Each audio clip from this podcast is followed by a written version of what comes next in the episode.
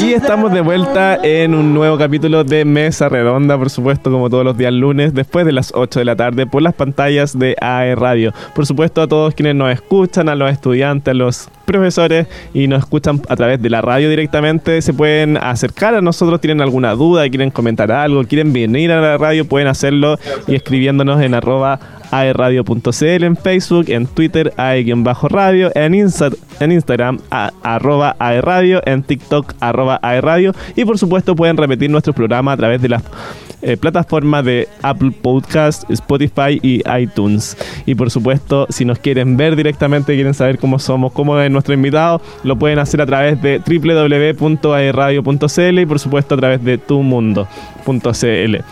Em, bien, comentarles por supuesto que la Teletón saca lo mejor de nosotros y algo habíamos conversado antes de la pausa con Gonzalo porque la Teletón nos hace latir el corazón más fuerte para ser cada año más solidarios. Permite que nos reunamos y nos entreguemos y esto nos hace bien a todos, todos los días. Tu aporte nos ayuda a seguir trabajando en la rehabilitación y en la inclusión de miles de niñas y niños en los 14 institutos a lo largo de Chile. Faltan 11 días y en AE Radio ya somos parte de la Teletón. Te invitamos a sumarte a esta gran obra. Teletón, 4 y 5 de noviembre y todos los días. y estamos de vuelta, por supuesto, con, con Gonzalo. Eh, ¿Estás por ahí, Gonzalo? Sí, por supuesto, muy feliz de escuchar la mención de la Teletón. Eh, bueno, ahí vamos a estar presentes. Yo fui voluntario muchos años de la fundación, así que muy feliz de, como siempre, apoyar la causa. Excelente, una muy bonita causa que todos hemos vivido desde muy chico y algo que es bien caracteriza harto a nuestro país, la solidaridad de, todos los chilenos. Así que ahí a, comprar, si no puede eh, aportar con una luquita o algo, eh, a comprar los productos que apoyan a la Teletón. Y bien, estábamos hablando previo a, la, pausa musical, Gonzalo, sobre todo este análisis profundo que tú haces con respecto a lo que estamos viviendo y mencionaste en particular eh, a, personas que han comentado de eh, que la, crisis que hoy vivimos en nuestro país es, consecuencia de la crisis de la guerra entre Ucrania y Rusia y por supuesto algo de eso debe quedar, eh, debe afectar también a todos los problemas internacionales y a los países pequeños también, por supuesto pero principalmente lo que ha afectado a nuestro país ha sido la incertidumbre jurídica, política, económica, social que, hemos estado viviendo en virtud del estallido social, después de este cambio constitucional, que efectivamente viene a cambiar un poco eh, el modelo económico y es lo que se busca, digamos. Entonces, eh, en, nuestra constitución vigente se pone a la persona en el centro y, se buscan... Eh, normas que vayan más en pos de, acciones colectivas, digamos, donde el Estado va primero y eh, tiene una beneficencia más eh, de retribuir las riquezas, pero no, no es lo que hace mejor al, país, digamos, en el sentido de, cómo aportar en la economía. Y por eso tú hoy estás como director del Centro de Estudios Libertarios de CEL Chile, ¿es verdad?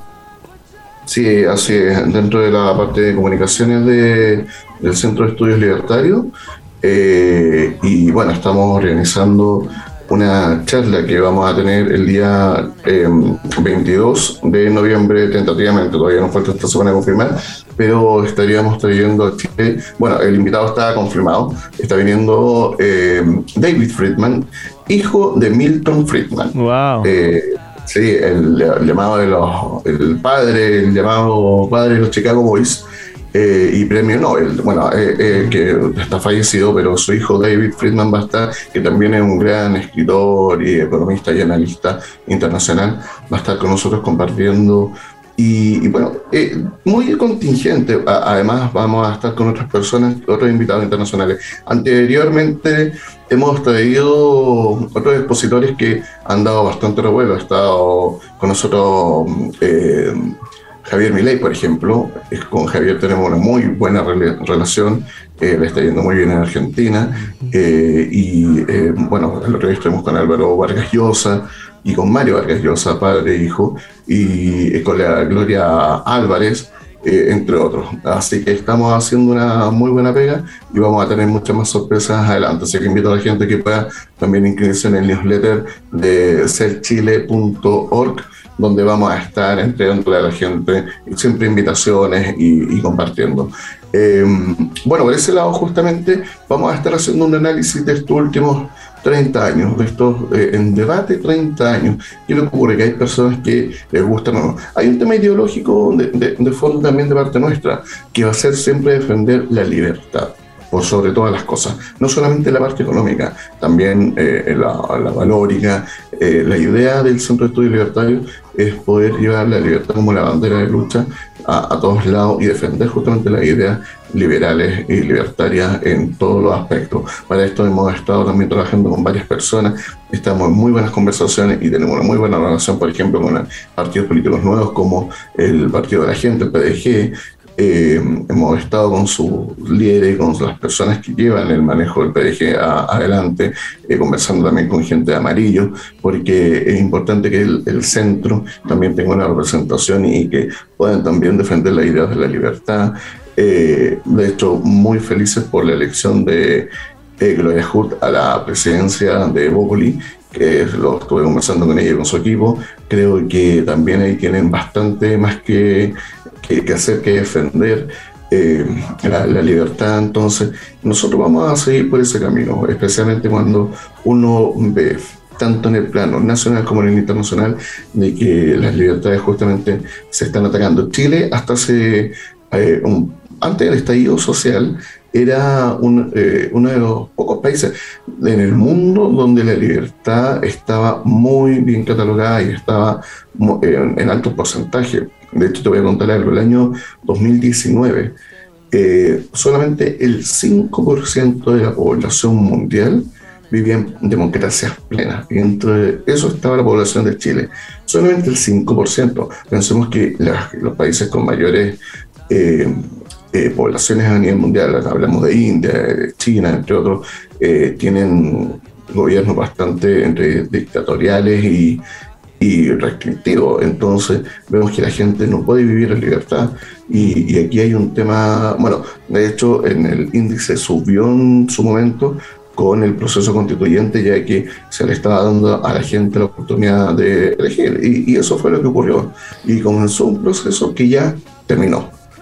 Ahora, cualquier cosa de aquí en adelante va a partir de cero, va ahí, nosotros también abogamos porque tenga que haber un plebiscito de entrada, que primero la gente define y diga, ¿queremos o no queremos una nueva constitución? ¿Y cuál va a ser el órgano? Porque tenemos, eh, yo participé de los cabildos que en su momento la presidenta Bachelet eh, realizó desde el gobierno, y creo que ahí pecamos eh, en la derecha, centro derecha en general, de no haber participado en, todo el proceso completo y todo el mundo. Por suerte muchos estuvimos, pero de ahí también salió un informe bastante completo. Pasamos por un proceso constituyente que nos entregó un documento que en su mayoría la gente y fuertemente lo rechazó. No quiere decir que se haya rechazado todo el documento. Hay cosas que se pueden tomar Ahora creemos que es importante que también se pueda trabajar con expertos en la área, porque justamente una de las cosas que se cayó en, durante la convención fue que es expertos supuestamente en debatían desde su mirada y una mirada que bueno la gente les negó mayoritariamente. Pero hay un documento y de ahí también se pueden tomar. Eh, hay un congreso. Aquí no podemos también deshacer eh, el, el, Congreso de un momento a otro, no podemos decir el Congreso aquí no participa, porque ojo, no estamos hablando de un Congreso que fue elegido antes del proceso, estamos hablando de un Congreso que también lleva muy pocos meses de, de, de, haber, sido, de haber sido electo, ya va casi el año. Entonces, eh, estamos hablando de un Congreso Nacional que tiene representación en, en sus ambas cámaras de, del Chile actual. No, no estamos hablando de que fueron elegidos hace 10 o 5 años atrás. Entonces también hay que tomar a todos los participantes. Bueno, para eso un plebiscito de entrada que defina, porque si uno ve en este momento las prioridades de la gente son otras. No estoy diciendo, ya que incluso tomando la misma encuesta que nuevamente, ¿es necesaria una nueva constitución? Correcto, pero con eh, se pueden tomar muchas de las. Ojo, tampoco nos parte una carta en blanco. Primero, porque hay tratados. Segundo, porque la constitución actual tiene bastantes artículos que hay que mantener que defiendan libertad, libertad para la gente, libertad económica de emprender y otros más.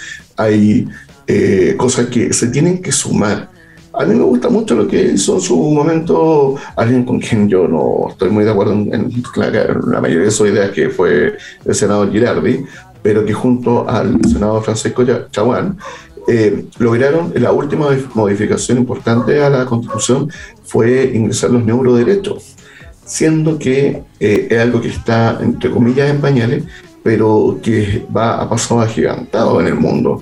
Y por primera vez un tema tecnológico el Congreso lo hizo poniendo delante, adelantándose mejor dicho, y no retrocediendo, ya que regularmente todos los temas tecnológicos, como la, ciberdelincuencia y otros más, siempre el Congreso está entre 5 o 10 años tarde, llega tarde con, su, eh, con sus proyectos, con las leyes.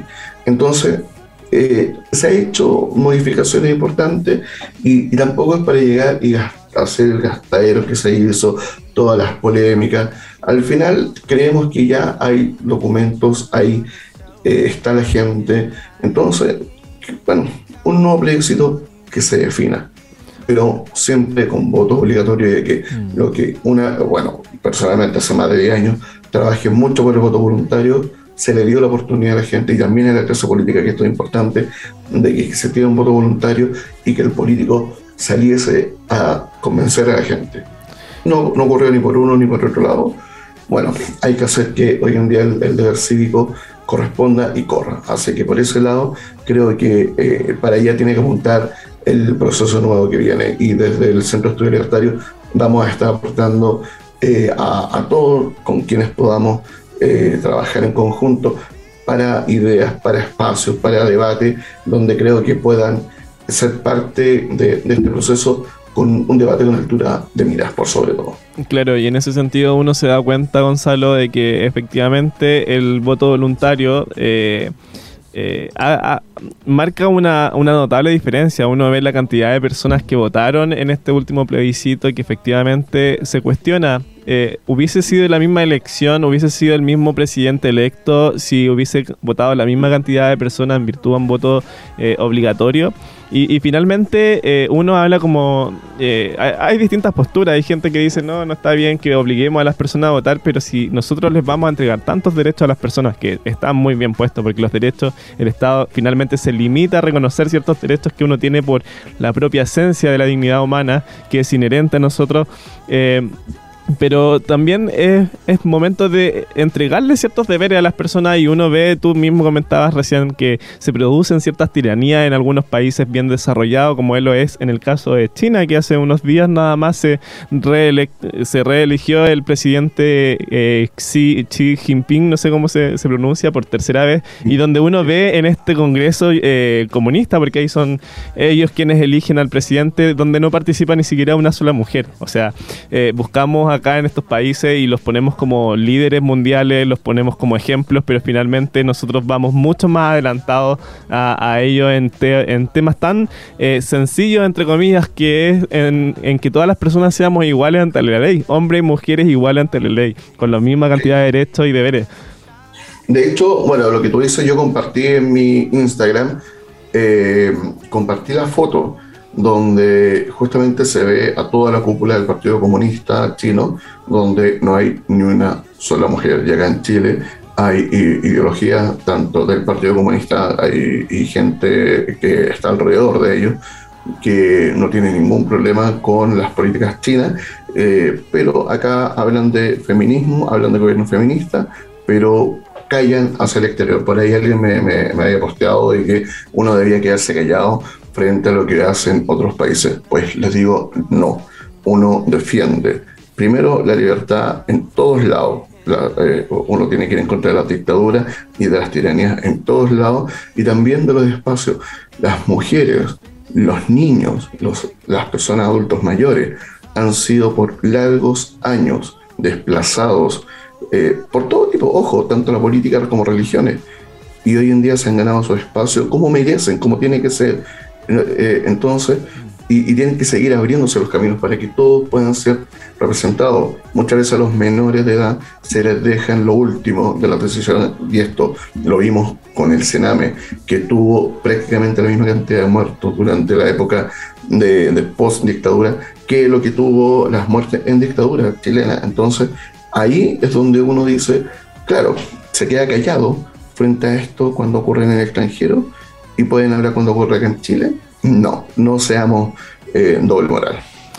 Así es. Y bueno, estaba viendo eh, la página de celchile.org, eh, donde se puede ver e invitamos a todas las personas que nos escuchan y que se hayan interesado por lo que dice Gonzalo a que puedan visitar. Acá habla de que el Centro de Estudios Libertarios se define como eh, libertarios porque creen en la libertad individual como un valor superior, puesto que es la máxima expresión de la condición humana y es aquello que nos hace únicos y distintos unos de otros y que no separa del resto de las especies.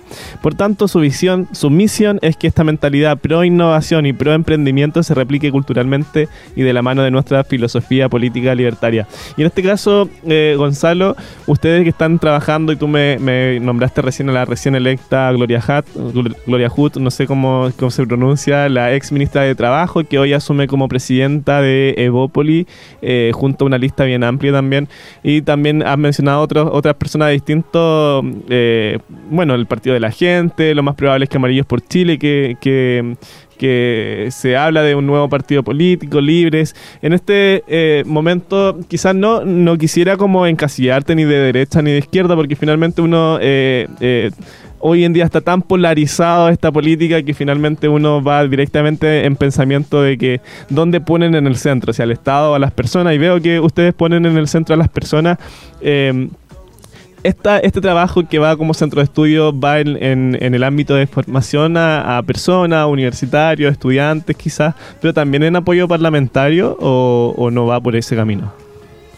Bueno, eh, sí, principalmente nosotros hemos hecho un trabajo de, acción, de, formación, de información también, y ahora ya estamos desarrollando una nueva etapa que va a ser el trabajo eh, tanto con parlamentarios y en general con gente de la academia. La idea es poder entregar insumos eh, semanalmente donde podamos tener las distintas miradas y análisis de la coyuntura, de las políticas públicas que se van a estar realizando desde nuestra mirada.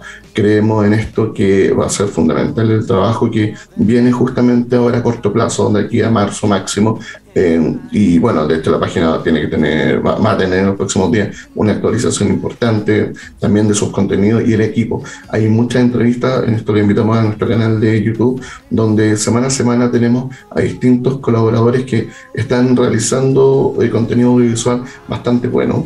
Eh, hay conversaciones de fondo, Axel Kaiser y varios más que están entregando información. Y, y lo que es más importante, y por sobre todo, que la gente tenga a, todo nivel eh, justamente la información y, la veracidad.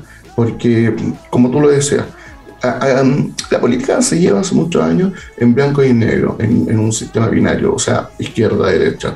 Es mucho más que eso, no solamente la derecha, sino también la izquierda, donde hay muchas almas. Dentro incluso de las almas liberales y conservadoras, dentro de la derecha, eh, dentro de los liberales hay distintas, están los liberales igualitarios, que aunque son mucho más de, izquierda, eh, como mismo hablado así, pero están los liberales clásicos, eh, están los libertarios, y, dentro de eso también hay varias almas más, hasta los conservadores, están los patriotas que han salido este último tiempo como un, algo nuevo, que no, no, me gusta mucho su forma de, de actuar con, con estas encerronas que, que, han, que, han, hecho, pero eh, hay muchas visiones distintas.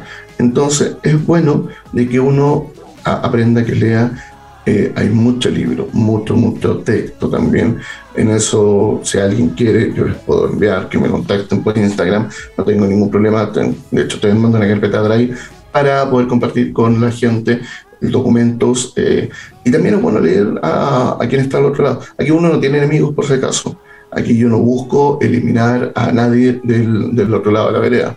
Sí busco que la gente entienda que con conceptos, con un debate, con la lectura, con información de verdadera, cuál, en dónde están parados y el daño que se le hace cuando la libertad está amenazada, cuando políticas públicas, eh, las políticas públicas pueden hacer mucho daño. Uno ve, por ejemplo, lo que fue el Transantiago. Hay gente que murió murió por una política pública como esa. Hay, hay, momentos donde se toman malas decisiones, como fue el terremoto que nos afectó en 2010, donde podemos recordar cómo en su momento se le entregó mala información a la presidenta y a la gente en general. Y, hubo gente que no alcanzó, y ustedes lo saben muy bien, hay gente que no alcanzó a arrancar del maremoto por justamente la falta de información, y eso es política pública. Entonces, estamos hablando de poder bien el trabajo, que es justamente lo que hoy en día nos estamos viendo de parte de este gobierno.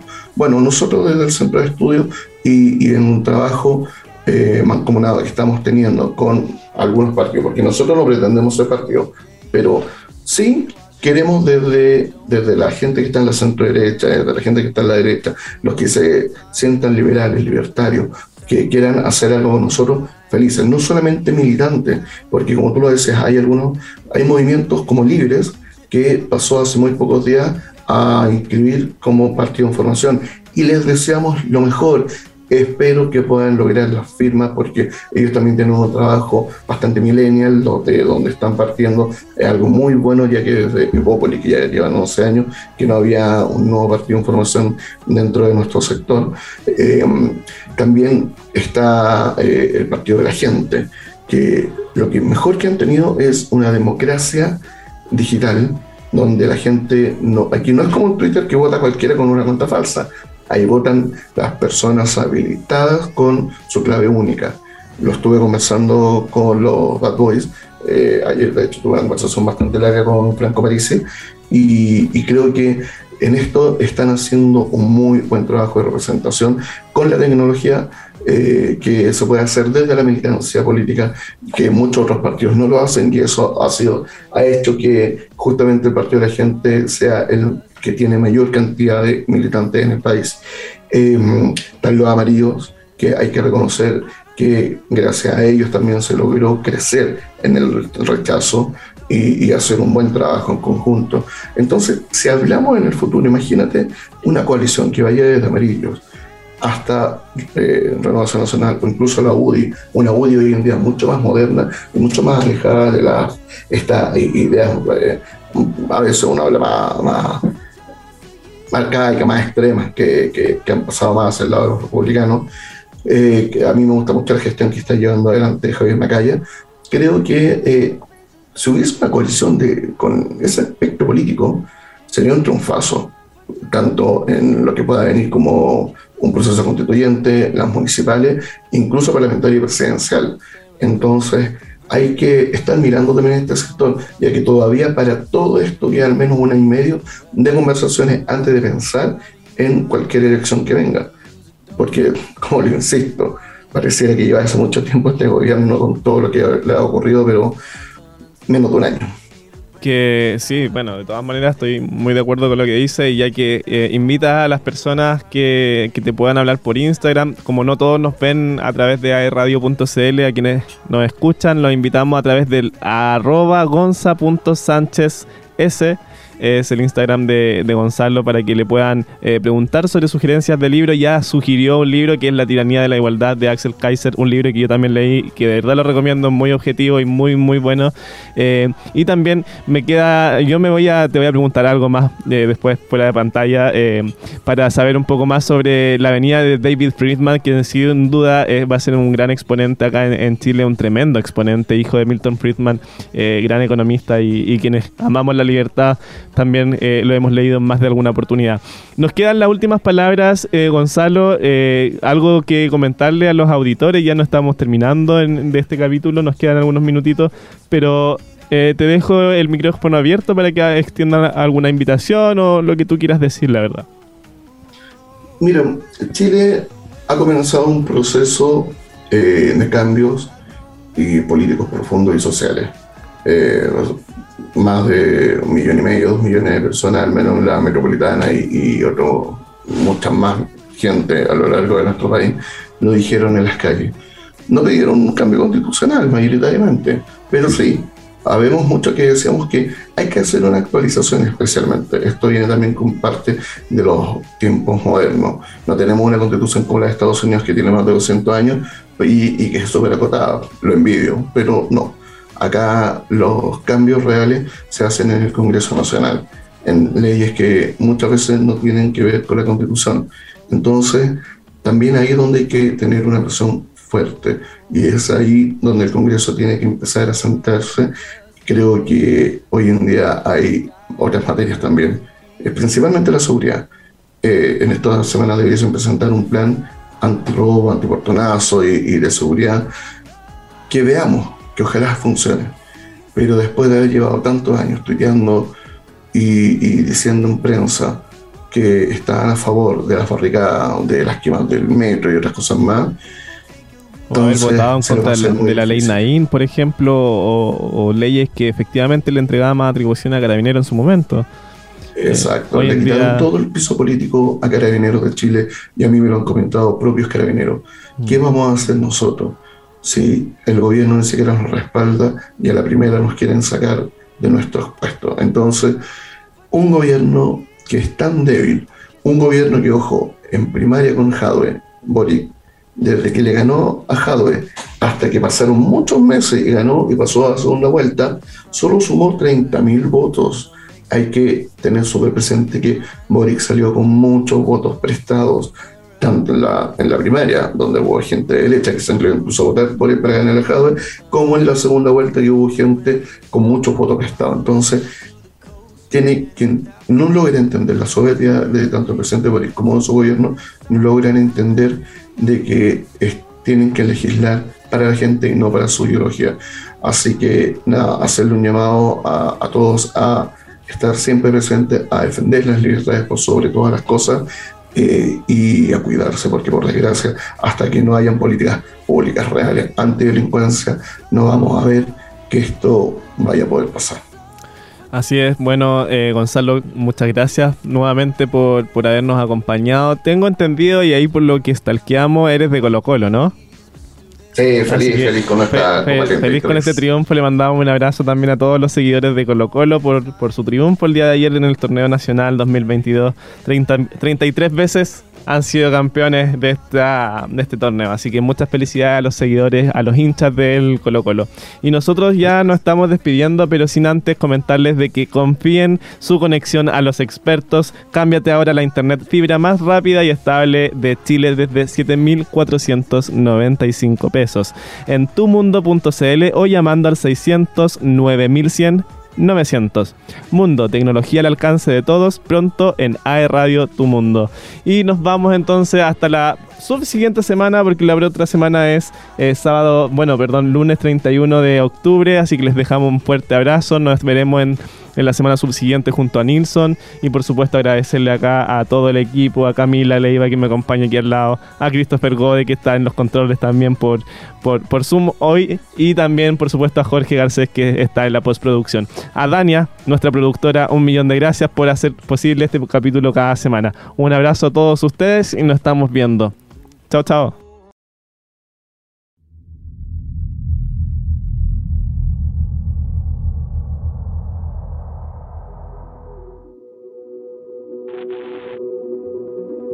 Me pides que me vaya, pero ahora que me alejo de ti, comienza la batalla.